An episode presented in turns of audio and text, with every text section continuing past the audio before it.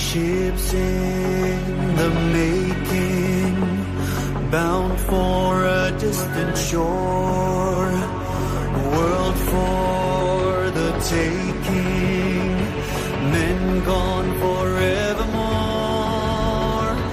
boarding and setting, Sexto Continente, dirigido por el obispo de San Sebastián, Monseñor José Ignacio Monilla.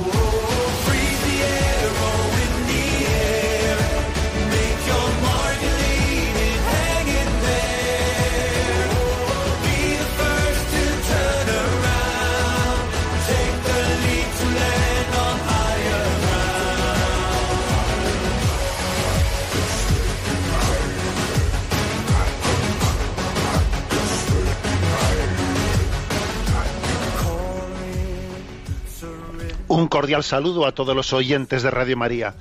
Un día más, con la gracia del Señor, nos disponemos a realizar este programa llamado Sexto Continente, que lunes y viernes realizamos en directo aquí en Radio María España de 8 a 9 de la mañana. Hoy es 2 de noviembre, conmemoración de todos los difuntos. Ayer celebrábamos la solemnidad de todos los santos. Os voy a compartir que ayer cuando rezaba el oficio de lecturas, el oficio divino, y nos ofrece como segunda lectura la de San Bernardo, me conmoví cuando veía que ese enamorado de Jesús, que ese enamorado del Señor, que es San Bernardo, hablaba del deseo del cielo.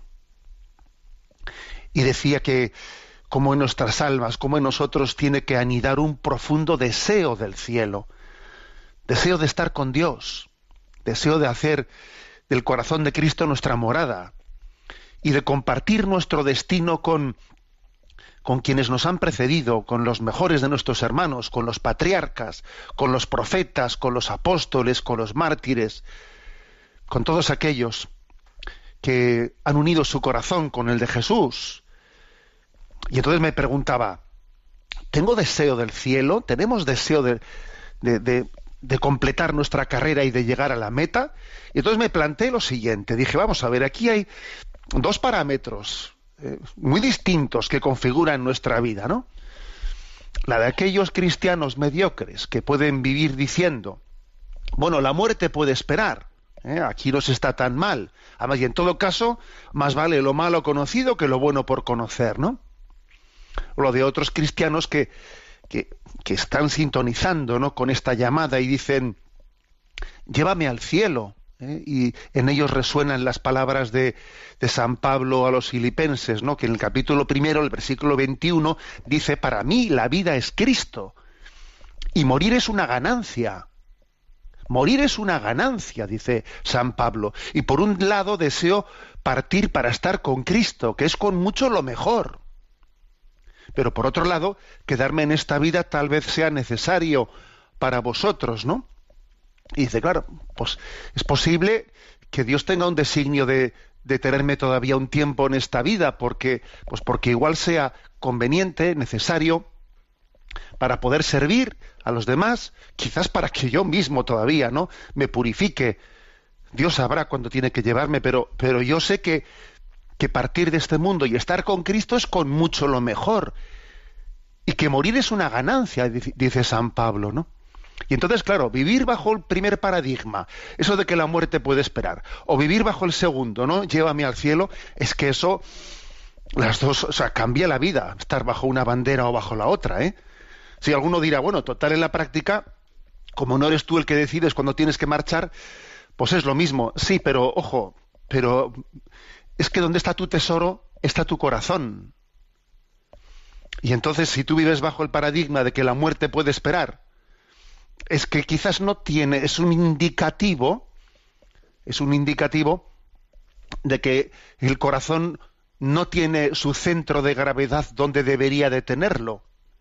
Igual es un indicativo de que, de que no comulgamos bien, de que no recibimos a Jesucristo de manera que nosotros aumente ¿no? el deseo de unirnos a Él. Por eso tiene mucha importancia lo que ayer San Bernardo decía, ¿no? El gran deseo de, de compartir la vida eterna con todo, con todo ese colegio, ese colegio de la Iglesia triunfante que está contemplando a Dios y ha descubierto, ¿no? Pues que la plenitud de la felicidad solo la vamos a poder, ¿no? Alcanzar en el, en el cielo, en la visión beatífica. Además, hoy es un día en el que tenemos que también mostrar eh, gratitud, gratitud a quienes nos han precedido. Y una manera de mostrarles gratitud es, pues, es la de rezar por ellos, ¿no? Y ser, ser agradecidos a los que nos han precedido es también ser humildes. Es que caemos en cuenta de que qué tenemos que no hayamos recibido.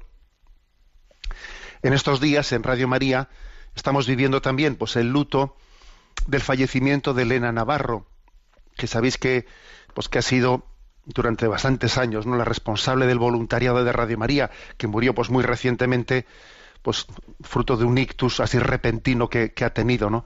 Y además voy a deciros que, que yo personalmente tengo con ella un deber, o sea, una, un deber de gratitud muy especial, no solo por su gran servicio que ha hecho en Radio María, sino porque también ha estado pues muy ligada con un servidor. Ella vivió durante varios años, varios años en Zumárraga, sí, en la parroquia del Salvador de Zumárraga, en la que yo fui párroco 20 años, ¿no?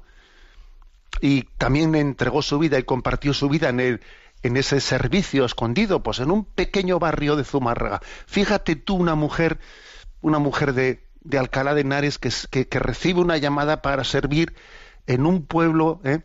del País Vasco, podría ya decir, que se me ha perdido a mí allí? pues hasta allí le llevó la llamada del Señor y luego ha estado sirviendo en Radio María de esa manera. ¿No vamos a ser agradecidos con los que nos han precedido? ¿Acaso ellos ahora sean para nosotros acordarnos de los que nos han precedido? Es un favor que ellos nos hacen para tener claro cuál es nuestro destino. Hacer memoria de ellos es hacer memoria, es tomar conciencia de mi destino, porque si no, uno en esta vida se puede engañar. Es más, de hecho, se engaña, acontece, ocurre y se olvida de a dónde va y se, y se entretiene, ¿no? Y se entretiene en esta vida de manera que es como que cuando a un niño le dicen que vaya a la panadería, que vaya a la panadería por pan y por el camino mm, pues se pierde y se entretiene y se olvida de a qué iba. Algo así nos pasa a nosotros. Algo así nos pasa a nosotros. En resumen, que en esta entradilla de este día tan especial de todos los difuntos, al Señor yo quiero pedirle que suscite en nosotros deseos de vida eterna, deseos de estar con Él, y, lo que, y que purifique lo que pueda haber en nosotros de miedos, porque es verdad también que el miedo tiene un componente psicológico, eh, tiene un componente que a veces, pues por nuestra forma de ser, eh, bueno, pues mm, tenemos un cierto, ¿no? Un cierto temor a los misterios que no, que no, no controlamos plenamente, no aquí. Claro que no controlamos plenamente, pero estamos en manos de Dios. Entonces, que el Señor nos purifique lo que haya en nosotros de miedo, que el enamoramiento, que el amor venza al miedo que el amor venza al miedo. Yo le pido esa gracia, ¿no? Y le pido por el eterno descanso de todos los que nos han precedido. Dentro de un rato yo celebraré en la cripta de la Catedral de San Sebastián la Santa Misa y allí ofrezco la misa por todos los difuntos de, de los oyentes que ahora estáis aquí presentes. Os voy a tener muy presentes y de una manera especial pues ofreceré esa misa por el eterno descanso de Elena Navarro y todos los voluntarios de Radio María que han marchado y por todos los benefactores de Radio María, especialmente estarán presentes en esa Eucaristía. Bueno, y entonces, ¿qué se me ha ocurrido hacer hoy así un poco de una manera especial? Pues ese texto de Filipenses capítulo primero, versículo 21, para mí la vida es Cristo y el morir una ganancia, pues si el vivir esta vida mortal me supone trabajo fructífero, no sé qué escoger, me encuentro en esta alternativa. Por un lado deseo partir para estar con Cristo, que es con mucho lo mejor. Pero por otro lado, quedarme en esta vida veo que es más necesario para vosotros. ¿Qué haré? En manos de Dios lo dejo, pero yo suscito el deseo ¿eh? de estar con Cristo. Y, vamos eh, pues a, pedir por todos los fieles difuntos, de una manera especial por Elena, eh, la que ha sido nuestra responsable de voluntariado, y se me ha ocurrido, ¿no? Pues poner esta canción emblemática de Kiko Argüello, además cantada también en un momento emblemático en el 50 aniversario ante una gran multitud en la que Kiko Orgüello canta esta canción Llévame al cielo. La escuchamos. Llévame al cielo, llévame al cielo.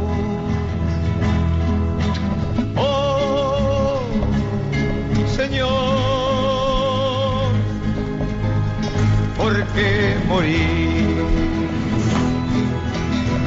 ¿Por qué morir?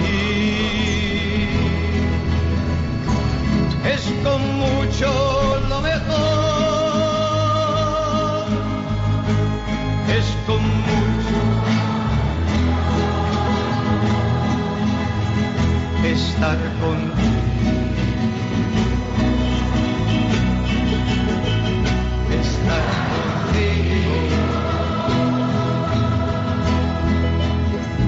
Una cosa te ruego, esa solo te pido.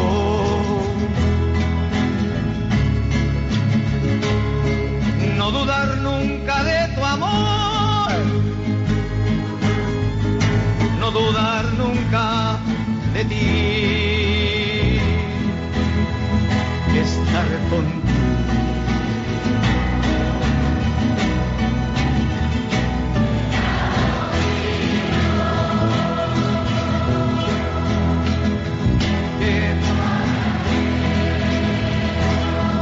Llévame al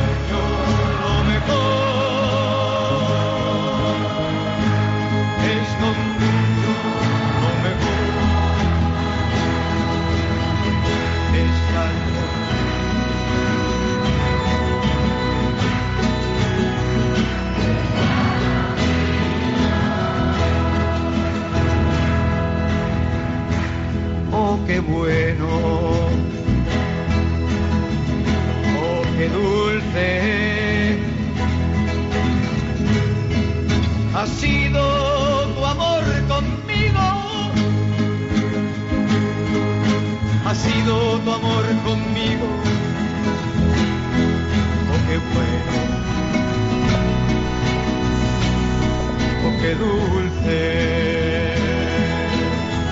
Llévame al. Llévame al cielo.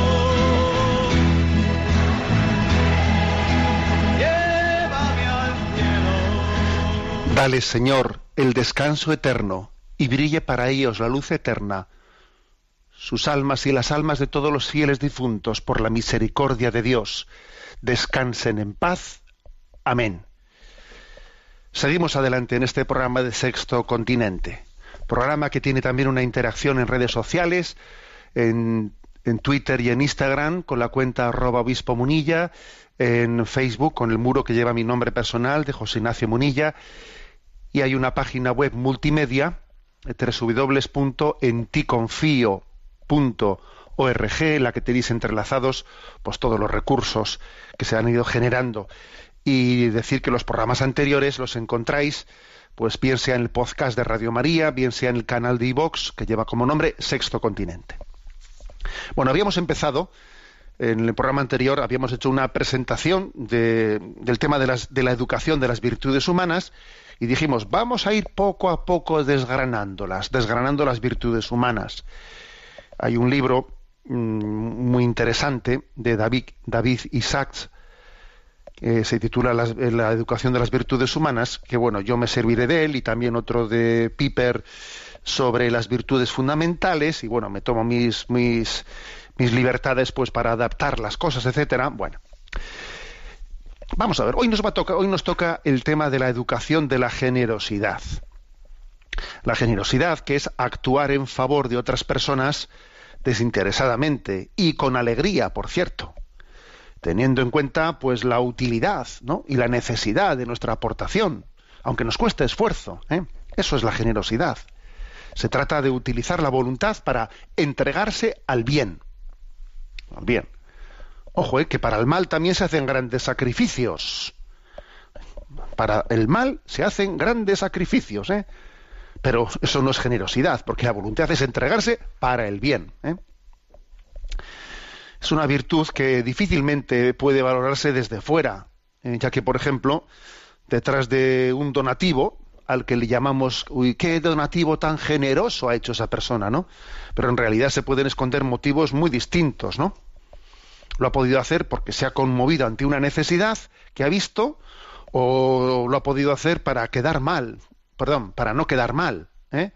ante los que han contribuido. Aquí han dado todos y yo soy, solo me he quedado yo sin dar. eh, bueno, entonces tengo que dar algo. ¿eh? Bueno, pues la- como os podéis imaginar, es muy distinto una cosa y otra, ¿no?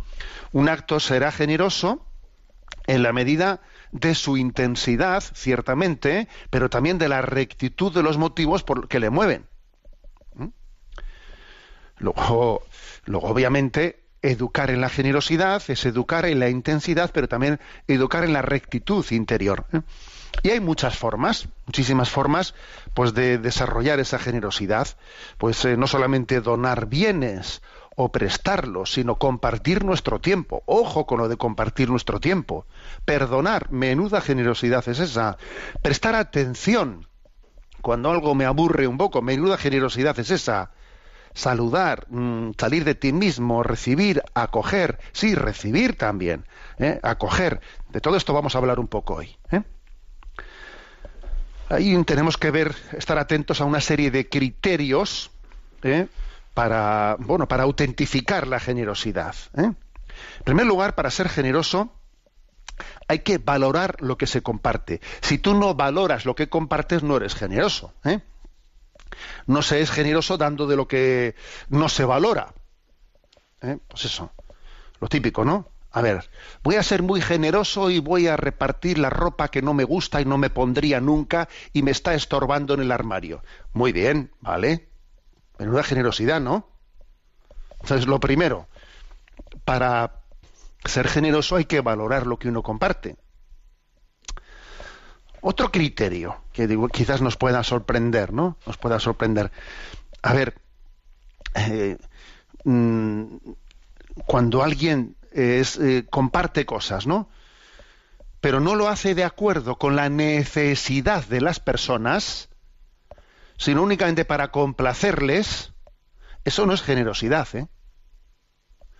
O sea, darle a alguien lo que pide para quedar bien yo con él, aunque sé que no es eso lo que necesita, a ver, eso no es generosidad. A ver, cuando salgamos a la calle, yo sé que yo sé que habrá personas con frecuencia, ¿no? O sea, que, que, tienen problema de drogas, etcétera, y, y, te están pidiendo que les ayudes. Y tú sabes que lo que te están pidiendo es dinero para seguir drogándose. ¿Es generoso darles el dinero para que se sigan drogando?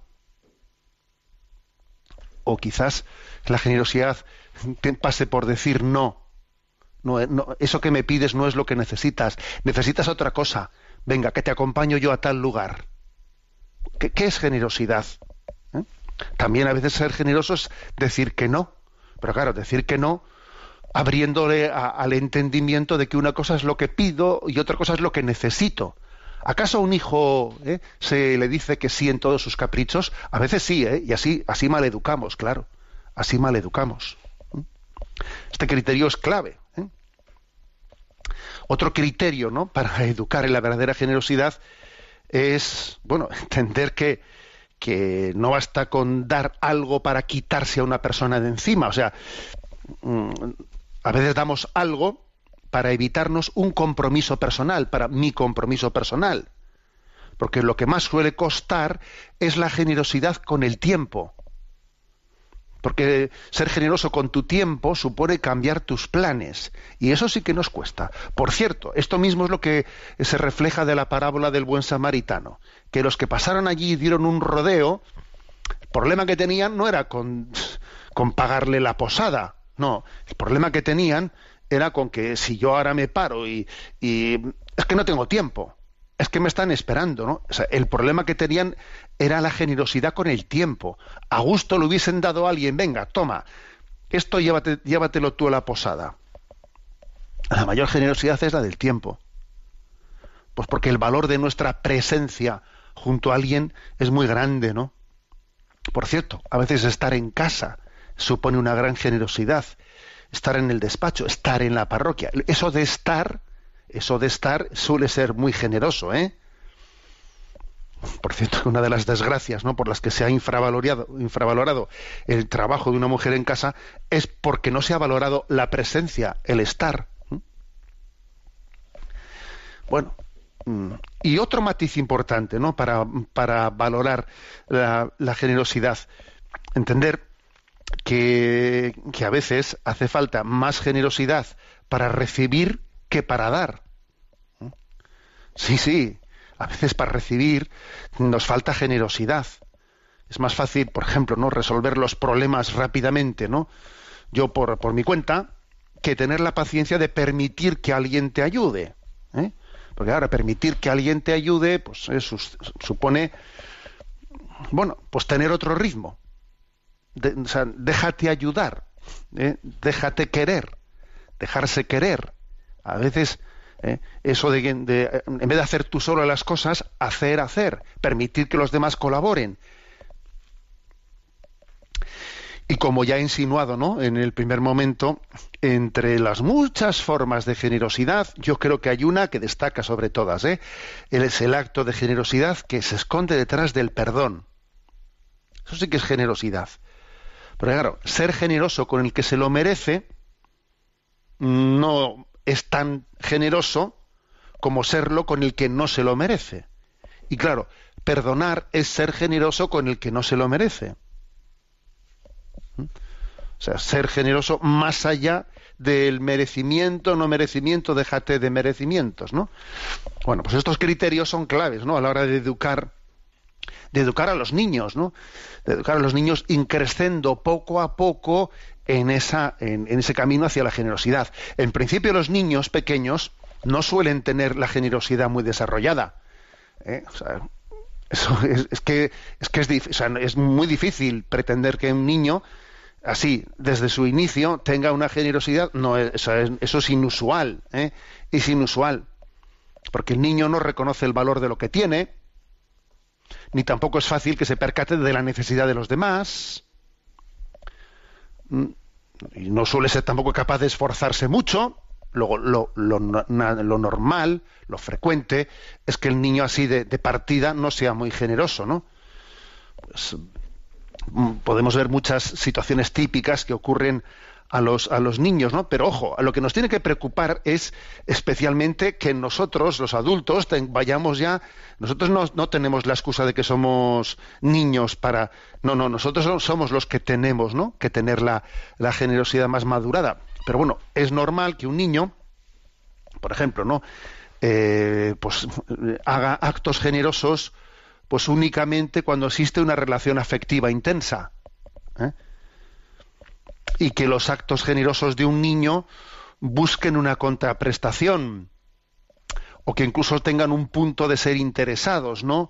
De dar pensando las consecuencias para uno mismo y las consecuencias para los demás, ¿no?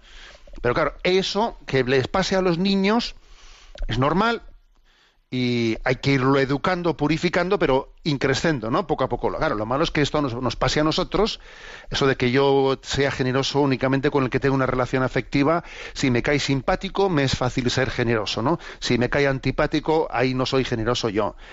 Que busque una contraprestación, que sea generoso viendo las consecuencias que se van a derivar de yo. Ojo, eso es egoísmo disfrazado de generosidad, ¿no?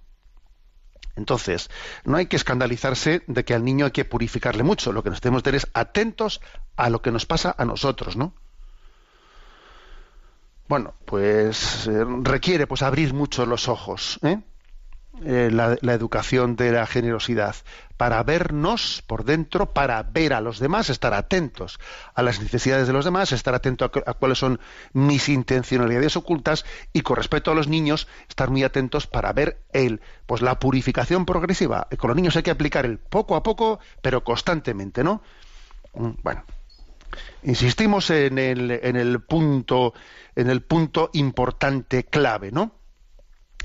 Que, bueno, que la generosidad mm, no consiste en estar satisfaciendo los caprichos y por eso hay que aplicarla siempre de la mano de la prudencia.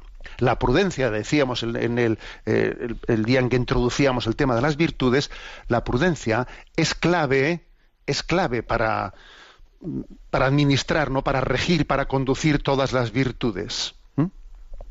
Es, es, podríamos decir, tanto la prudencia, decíamos, como la fortaleza, son las todas virtudes claves que tienen, en las que se enmarcan todas las demás.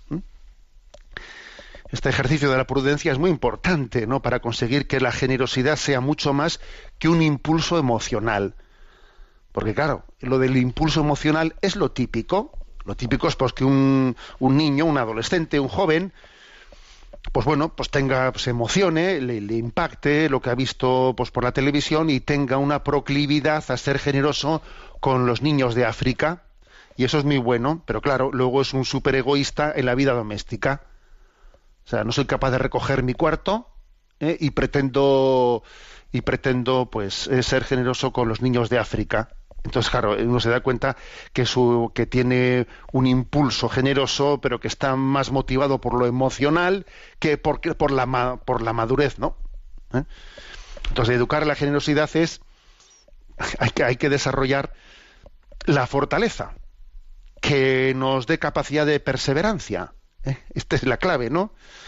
Mm, está claro, porque es que de lo contrario, de lo contrario, como no sea eso, como vayamos únicamente por impulsos emocionales, siendo generosos por impulsos emocionales, con eso se mezclarán un montón de cosas, se mezclarán eh, falsos motivos, que en el fondo tal, y, entonces te estás buscando a ti mismo, sí. ¿eh? Porque en principio, bueno, lo de que te emocione ver la necesidad de, de unas imágenes que llegan de, África está muy bien, pero luego el que se mueve únicamente por lo emocional termina también metiendo sus eh, en esas emociones sus, sus falsas pasiones interiores, ¿no? Y entonces dice, voy a, pues eso, pues tendré al final, voy a ser generoso y me voy a presentar, ¿no? Para ser presidente del club de fútbol y para lo otro y para en el fondo un poco para destacar y en el fondo ya y entonces ya es una generosidad en la que se mezcla eh, lo, los impactos emotivos pero la búsqueda de ti mismo el aplauso de los demás y ya dificilísimo purificar todo eso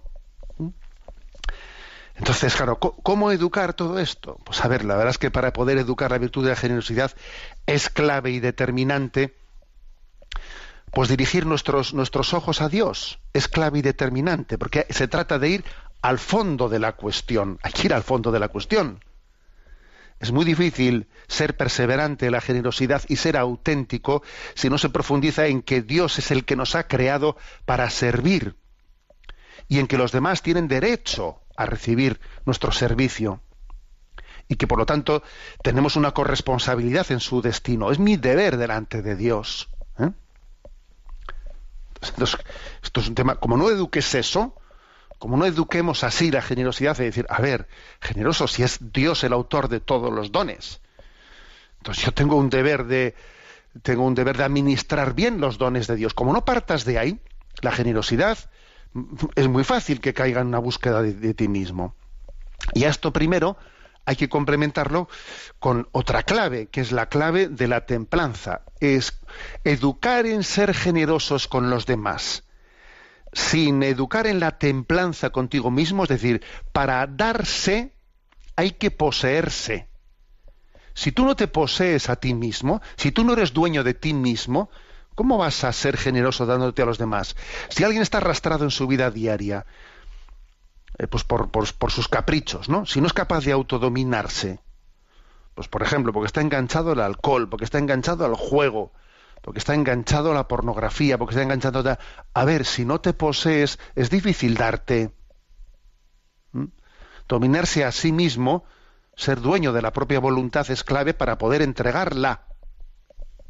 Luego, la educación y la generosidad hay que tener, o sea, tiene, hay que fundarla en, en la referencia a Dios como el autor, ¿no? Como sí, como el autor de todos los dones y que nos ha depositado en nuestras manos la responsabilidad de, administrarlos y de no enterrar los talentos, pero al mismo tiempo que Generosidad, pero templanza. Generosidad, templanza. Tú tienes que ser dueño de ti mismo para ser generoso. Y recordando el mandamiento del amor del Señor. es decir, que amar es servir y servir es amar. Como decía San Ignacio de Loyola, en todo amar y servir. O sea, la generosidad, al final hay que fundirla, fundirla con el amor. Amor y servicio, pues son una sola cosa. Y esto, pues supone una educación en el olvido de uno mismo, porque el amor, el amor tiende, ¿no? Al olvido de, al olvido de uno mismo. Pues esta es, hermanos, ¿no? Pues la, la, explicación de la virtud de la, mm, de la generosidad. Me he acordado una anécdota del cura de Ars. Una anécdota del cura de Ars que tenía una caridad, una caridad pastoral que era encomiable, ¿no? El hombre siempre dispuesto a confesar a cualquier hora de madrugada, a visitar, a predicar, a vivir pobremente para socorrer a los pobres. O sea, si no habéis leído la vida del cura de Ars, os, recomiendo que lo hagáis, ¿eh? porque leer las, vidas de los santos es nuestra mejor, eh, es la mejor gasolina ¿eh? para el motor. ¿eh? Leeros la, lectura del, cura, la vida del cura de Ars. Entonces, un hombre que, que vivía, digamos, comido por los demás, ¿no? Comido por los demás, pues porque estaba totalmente entregado a ellos, ¿no? Y cuando alguien le solía pedir excusas, pues claro, le veían tan, ¿eh? pues tan acosado por todo el mundo, por eh, esto, lo otro, todo el mundo le pedía cosas, todo el mundo le pedía confesión, todo el mundo le pedía atención, cuando algunos le pedían excusas, ¿no? Pues por las molestias o alababan su generosidad, ¿no? Él siempre repetía lo siguiente: Todavía no he dado la sangre por vosotros. Esa era su frase. Todavía no he dado la sangre por vosotros. Y él el fondo detrás de esta expresión, ¿qué es lo que, es lo que anidaba en él? A ver, Jesucristo dio su sangre por mí, Él fue el generoso. Yo no he dado mi sangre por vosotros. La generosidad es la de Jesús. Yo no hago más que un pequeño eco, eco de lo que Jesús ha hecho en mí. Bueno, pues este es, ¿no? Esta es la, la presentación ¿no? de la virtud de la generosidad. Estamos en el día 2 de noviembre eh, conmemoración de todos los fieles difuntos. Hay una famosa canción de Cesario Gavaraín, compuesta tras, eh, para la despedida eh, a un joven de 17 años, que era el organista de su parroquia. Aquel joven se llamaba Juan Pedro y tenía solo 17 añitos. Y murió con 17 añitos y a don Cesario Gavaraín pues le impactó ¿no? profundamente aquel, aquel fallecimiento y le compuso esta famosa canción, La muerte no es el final, que se ha convertido en el himno a los caídos en las Eucaristías, paradas, desfiles y eventos militares, etcétera. Es curioso, ¿no? Y nació de este sacerdote de Cesario Gavarain, a quien en nuestra diócesis también de San Sebastián, pues, pues eso, ¿no? Le recordamos con tanto, con tanto cariño. La escuchamos. La muerte no es el final.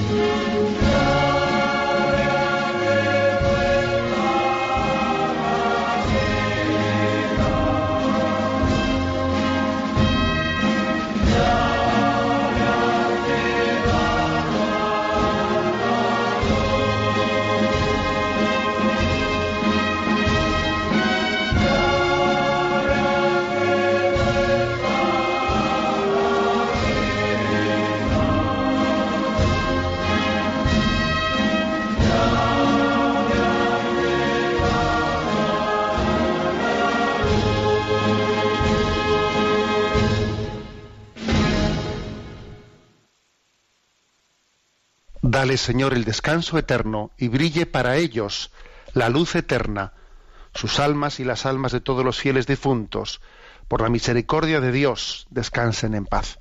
Hemos escuchado La muerte no es el final del camino, compuesta por don Cesario Gabaraín Azurmendi, eh, sacerdote que nació en Hernani eh, y falleció en Anzuola, eh, dos pueblos de nuestra diócesis de San Sebastián de Guipúzcoa. permitidme que, que presuma un poquito. Bueno, pues hoy vamos ahora con nuestro rincón del DOCAT. Tenemos el punto, el punto 90. El punto 90 que dice, ¿debe haber propiedad privada? Sí, que haya propiedad privada tiene su sentido. Es algo humano y sirve para la paz y para un mejor uso de los bienes. La propiedad privada permite libertad e independencia estimula al hombre para que conserve sus posesiones, las cuide y las proteja de la destrucción. Con frecuencia los bienes que son de todos caen en el abandono, pues nadie se siente responsable de ellos. Poder disponer libremente de bienes es también algo que nos mueve a asumir responsabilidades y tareas en la sociedad. Por ello, el derecho a la propiedad privada es un elemento esencial de cualquier política económica democrática, ya que mediante la posesión privada todos debemos ser partícipes de los frutos de la economía. Bueno, hasta aquí este punto 90, que después de que en el punto anterior eh, se subrayó pues que el derecho a la propiedad privada eh, no es un derecho absoluto, sino que sobre la propiedad privada sobre el derecho a la propiedad privada, sobre todo en toda propiedad privada también está eh, pesando sobre ella un destino para el bien común. ¿eh? Pero sí existe el derecho a la propiedad privada y forma parte, ¿no? De algunos cuando han, algunos de una manera, ¿eh? pues en ciertos contextos, ¿no? De la teología de la liberación o de una teología que se entregó en manos del marxismo de una manera absurda, confundieron pues esa, esa doctrina cristiana de la comunión de bienes con la doctrina marxista que niega la propiedad, el derecho a la propiedad privada. Y claro, eso es una, una confusión absurda. Y, como subraya este punto 90, eh, es que hay una, en, el, en la existencia de la propiedad privada, hay algo que, está, que es inherente a la propia dignidad de la persona. Es que una persona también construye su dignidad primero en ser delante de Dios y en ser delante de los demás, pero también ayuda y contribuye ¿eh? a su propia autoestima, a su propia dignidad, los bienes materiales. ¿eh? Cuando a alguien se le despoja de todo y no se le hace responsable directo de ningún bien concreto, pues eso no ayuda a su autoestima ni, a tomar conciencia de su propia de su propia dignidad. ¿eh?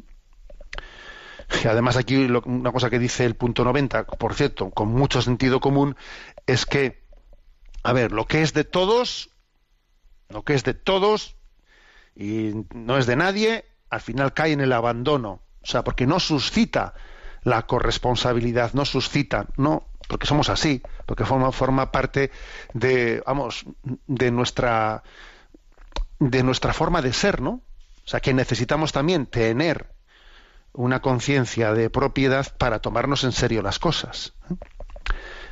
Eh, aquí hay una cita del Papa Juan Pablo II que, claro, que sabría mucho de esto, ¿eh? digo yo, porque nació en un país al otro lado del telón de acero, ¿no? y dice, el hombre, en efecto, cuando carece de algo que pueda llamar suyo, y no tiene posibilidad de ganar para vivir por su propia iniciativa, pasa a depender de la máquina social y de quienes la controlan, lo cual le crea dificultades mayores para reconocer su dignidad de persona y entorpece su camino para la construcción de una auténtica comunidad humana. O sea, esta es la experiencia. La experiencia es que eso no, no nos ayuda para, o sea, el no tener propiedad privada, el que el Estado sea el dueño de las cosas, no nos ayuda para crecer en, la conciencia de dignidad y para dar mejor. es mucho más fácil enterrar los talentos ¿eh? cuando los bienes son del Estado. No te metas en líos, ¿no? Y además, obviamente, a ver, mm, detrás de esos bienes del Estado, en el fondo, hay un partido político y una ideología. Y, entonces ya no, no, es que esté el pueblo, el bien común, no, no. Siempre detrás de, esa estatalización ¿eh? existe, pues esto es así, siempre que ha habido, ¿no? Una expropiación, uno ve qué ha pasado con los bienes expropiados y se y vamos y se y se escandaliza porque se da cuenta de que los bienes expropiados nunca han sido para el bien del pueblo han sido para el bien de quien los ha expropiado ¿Mm? esto ha sido así siempre vamos ¿eh? Basta ver, por ejemplo, asomarse a lo que pasó con la desamortización en España, bueno, y, tantas otras cosas, bueno. Entonces, Además de esto, hay otros, otros testimonios históricos, ¿no? Los de, no solamente los, del- los que nacieron de, de la Revolución Rusa, Eh, la experiencia de los kibbutz, de esas comunidades eh, sionistas, los kibbutz que eran una, una experiencia, una experiencia de judíos que habían venido de Rusia y que llegan a Palestina y antes ya de la Revolución Rusa, pues ponen ¿no? en marcha esa experiencia de, de comunidades sin propiedad privada en la que todo, en la que todo es todo es común. Bueno, pues vamos a ser claros. Ha ido, pas- ha ido pasando los años, las décadas, y los kibbutz se han ido cada vez eh, reformando, reformando, reformando, de manera que al final los kibbutz eh, en este momento mm, de comunistas o de, o sea, que se ha tenido que volver a reconocer la propiedad privada en ellos, porque si no todos los jóvenes se iban y allí no había quien, quien permaneciese. Y es curioso, porque los únicos kibbutz que han permanecido con con digamos con, con la filosofía de compartir todos los bienes plenamente y, y no tener propiedad privada, ¿sabéis cuáles son? Curiosamente, los pocos kibbutz que hay que son religiosos. Porque la mayoría de los kibbutz no son religiosos en Israel, sino que nacieron desde una mentalidad comunista eh, atea. Pero los pocos kibbutz que tienen, eh, que viven en torno a la sinagoga, en oración, etcétera, esos son los que los que han sido capaces de, es decir, que al final ese elemento religioso, a ver, eso es lo que nosotros hemos entendido como la vida religiosa con el voto de pobreza en medio. Es que al final, fíjate, ¿eh? es que es que la, única posibilidad ¿no? de vivir eh, real, ¿no? de vivir esa experiencia de la comunitaria de bienes, pues es en ese, es en ese contexto, ¿no? Fuera de él, en la vida civil, pues mira, como la propia China también ha derivado en ser un Estado que conserva, ¿no? que conserva plenamente la dictadura, pero que al final ha abrazado la economía de mercado, porque si no veían que eso no, no funcionaba, ¿no?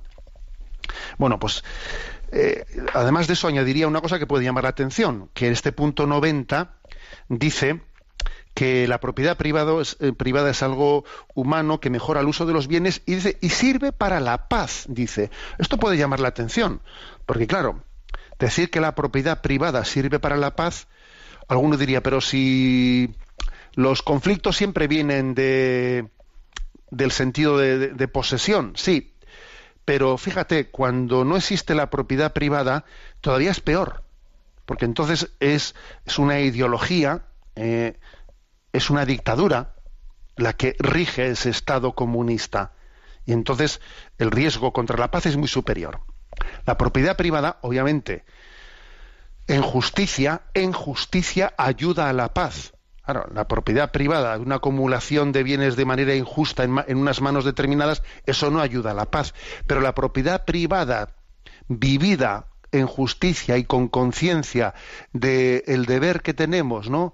Eh, hacia, el, hacia el bien común de todos, esa sí que es, su- es principio que ayuda a la paz.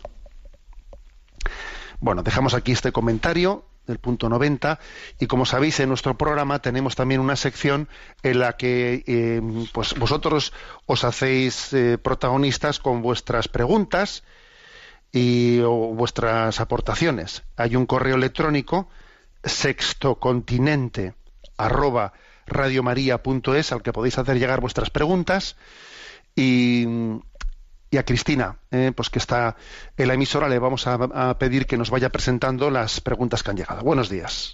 Muy buenos días, monseñor. Adelante. La primera es de Sofía, nos escribe desde Estados Unidos y dice, querido Monseñor, lo primero agradecerle de corazón su programa.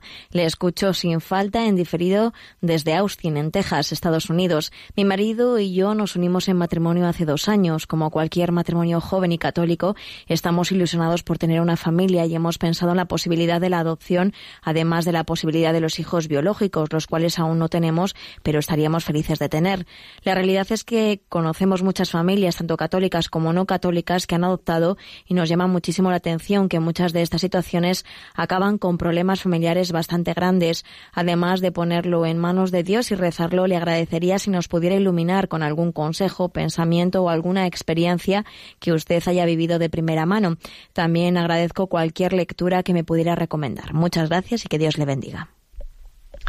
Bueno, vamos a ver, yo mmm, primero decir, ¿eh? primero decir que la vocación a la adopción de hijos no debe de vivirse nunca como una alternativa ¿eh? a, la, a la apertura a la acogida de los hijos que Dios nos dé en el matrimonio. Entonces, eso de decir, bueno, yo he tomado la decisión de que en vez de, ¿eh? en vez de pues tener hijos eh, hijos naturales que Dios nos pueda dar mm, hacemos una opción de, de, cerrarnos a esta posibilidad y más bien ir por el camino de adopción eso, eso no es correcto no es correcto ¿eh? pues porque mm, cuando en el matrimonio nos abrimos al don de la vida que Dios nos da en él ¿eh? o sea un matrimonio es el conducto en el que Dios eh, puede sembrar la vida y si es su voluntad, uh, ese es el, ahí la interpretamos, ahí la descubrimos, ¿no? Ahí la descubrimos.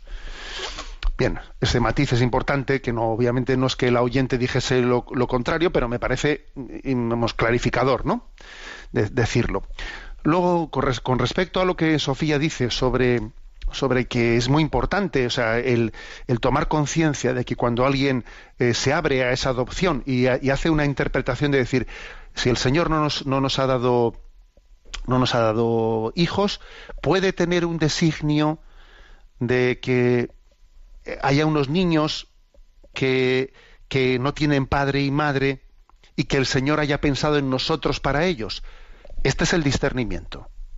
El discernimiento es, puede ser que en el no haber podido tener hijos, ¿eh? recibamos una llamada de Dios para abrirnos a ello o que incluso habiendo tenido estos hijos y estando abiertos ¿no? a seguir teniéndolos al mismo tiempo también puede haber una llamada complementaria ¿no? a recibirlo ¿eh? el otro día me visitó me visitó una familia una familia mexicana que pasaba por aquí San Sebastián y me vinieron a visitar a la catedral, etcétera, me dejaron conmovido porque eran una, tenía, no, sé, no, no, recuerdo muy bien si tenían seis hijos y siete hijos, o siete hijos, y habían adoptado uno más, un síndrome de Down, ¿no? Yo dije, madre mía, ¿no? Qué generosidad de familia y, que, y, y cuánto puede marcar esto para el resto de los hijos de esa familia, ¿no? Bien, a la hora de hacer ese discernimiento hay que tener en cuenta una cosa. Obviamente los niños, los niños que uno recibe en adopción son niños que obviamente estarán heridos. ¿Cómo no van a estar heridos, no? ¿Cómo no van a estar heridos si, si, la mayoría de ellos provendrán de un abandono? Hombre, puede haber alguno que provenga de una orfandad así circunstancial, pero lo más, lo más probable es que provengan de situaciones duras en las que ellos desde los albores de su conciencia, desde casi casi desde el momento en el que estaban siendo gestados por sus madres, percibieron un rechazo, percibieron problemas, percibieron broncas, percibieron cosas muy desagradables o drogas en sus padres, y entonces, claro, en ellos hay una profunda herida, y eso, y eso es clave tenerlo en cuenta. Es clave tenerlo en cuenta y es clave pues, discernir de manera que, que uno diga, a ver, en la educación de los niños adoptados va a haber cruz, va a haber mucha cruz. Claro que va a haberla y uno tiene que ser consciente de ello, no luego, no luego de repente llevarse una sorpresa. A ver, eso, eso, también es verdad que esas cruces pueden venir, ¿eh? En un hijo que haya sido educado, o sea, que haya nacido naturalmente en un matrimonio, bien, pero en este otro caso de la adopción va a ser más probable y, más incisivo. Eso hay que tenerlo claro. Y cuando uno discierne la llamada del Señor a hacer ese acto generoso de la, de la, de la adopción, debe de abrazar eso, abrazarlo plenamente. Y no luego sentirse decepcionado y decir, eh, es que si yo haber sabido yo esto, ojo, adoptar, la adopción es, es una de las muestras más maravillosas de amor que Dios nos permite hacer, pero supone abrazar la cruz. Y supone que el matrimonio esté muy unido, muy unido en ese abrazar la cruz. Porque si el matrimonio no está muy unido, las dificultades suelen separar el matrimonio en vez de unirlas. Sin embargo, un, matrimonio que camine en esa, en, esa, en esa conjunción, las dificultades le unirán, pero de lo contrario le separarán. Y esto conviene saberlo. Y yo, por ejemplo, me parece que es clave que, que un matrimonio debe tener un acompañamiento espiritual ¿eh? antes de. Porque si uno discierne lo de, lo, de, la adopción como una compensación de mi soledad, ¿eh? o respondiendo a una especie de, de toque emotivo que yo he vivido dentro de mí, pero no suficientemente discernido, mal asunto tiene que haber un acompañamiento en el que, en el que se perciban, en el que se discierna si existe conciencia de lo que es también abrazar la cruz y, y, saber que es un acto generoso de amor y de entrega el que Dios nos puede pedir en la adopción. Esto es clave. ¿eh? Entonces, la verdad es que dice la, oyente, ¿no? Que escribe desde Texas, desde Estados Unidos, alguna alguna lectura. A ver, yo la lectura que le recomendaría sería la lectura de, de los santos que han vivido la vida familiar, que también los hay algunos, ¿no? Y que esa vida familiar supone también una, eh, pues una, una renuncia grande, todo lo que sean las lecturas de las vidas de los santos, no únicamente los que han formado una familia, ¿eh? porque, porque en la vida de los santos existe un principio clave que es el de ser desapropiados, el de desapropiarte, no ser dueño de ti mismo, de tus propios, de tus propios planes. Dios es el que te lleva. ¿eh? Y hay que tener una conciencia de ser pues eso, ser expropiado, ¿eh? ser expropiado por esa vocación de Dios que nos llama al olvido de nosotros mismos en el servicio del amor. E, esto es la vida de los santos y eso es lo que mejor nos curte nuestro corazón. Pero, insisto, en la importancia del acompañamiento. Adelante con la siguiente consulta. Un oyente nos escribe desde Madrid. Soy un católico de 77 años. En mi opinión, todos los esfuerzos de la Iglesia en el tema de atraer jóvenes, último sínodo de obispos, encuentros mundiales de la juventud, Camino de Santiago, encuentros con jóvenes en la catedral con el arzobispo, etcétera, no sirven para nada. Los jóvenes usan esos encuentros como una forma barata de conocer el mundo y nada más. Se dijo que después del encuentro con el Papa Benedicto en Madrid, las iglesias se llenarían de jóvenes y eso fue falso. Los jóvenes que acuden a la misa son muy pocos y pregunto, ¿por qué tanto optimismo del Papa, arzobispos y obispos? Bueno, pues permíteme que también yo le haga mi contra, ¿eh? mi, pequeña matización en mi respuesta. A ver, yo no creo que, que debamos ¿eh? de participar de ese falso optimismo, ¿no? No.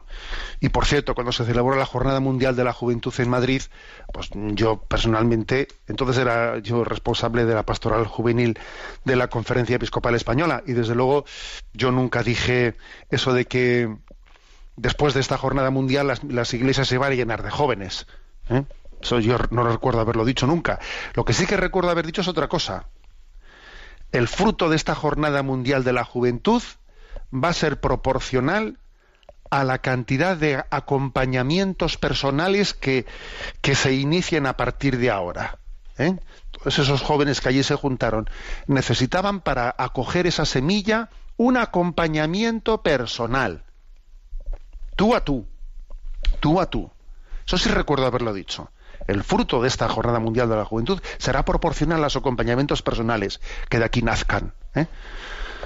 Ahora bien, no sirve para nada esa Jornada Mundial de la Juventud, no sirve para nada ese Camino Santiago, no sirve para nada esa convocatoria de jóvenes. Yo creo que se equivoca, se equivoca usted, pues porque para, para ese joven que, a diferencia de usted, ¿eh?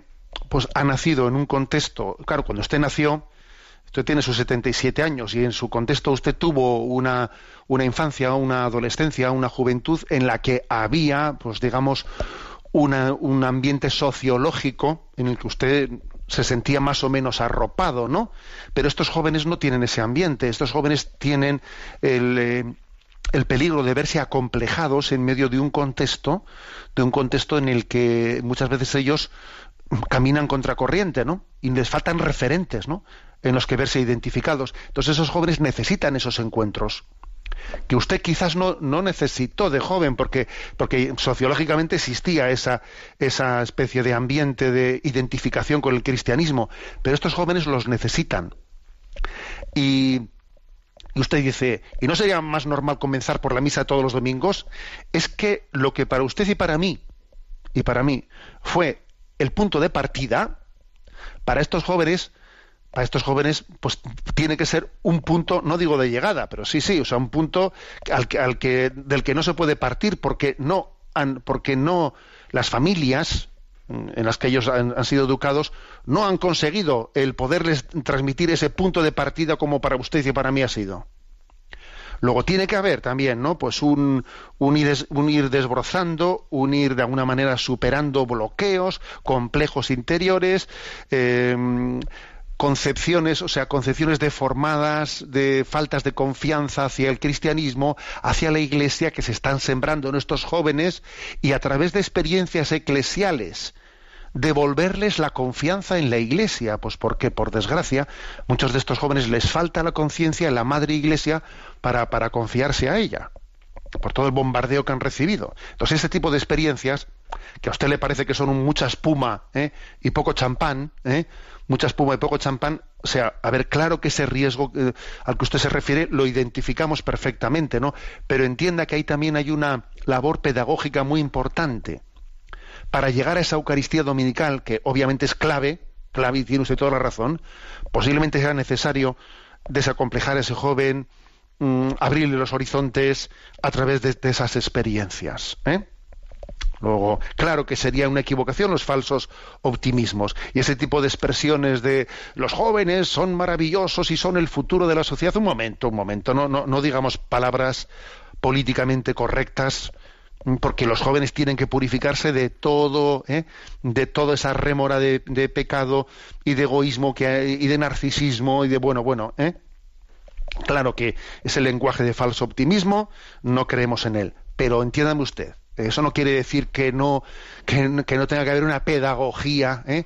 una pedagogía en la pastoral de, la iniciación cristiana en este momento nuevo en que estos jóvenes viven. Yo creo que San Juan Pablo II, que fue el que puso un poco en marcha este, este estilo de pastoral juvenil, pues era muy consciente ¿eh? de, que era importante acompañar ¿no? a los jóvenes pues allí donde están ¿no? y, y hacerles encontrarse y reunirse. ¿eh?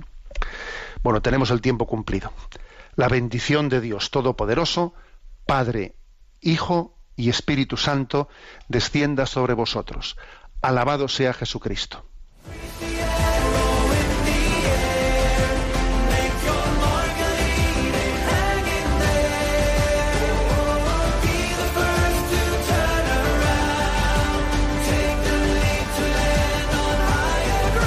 Así finaliza en Radio María Sexto Continente, un programa dirigido por el obispo de San Sebastián, Monseñor José Ignacio Monilla.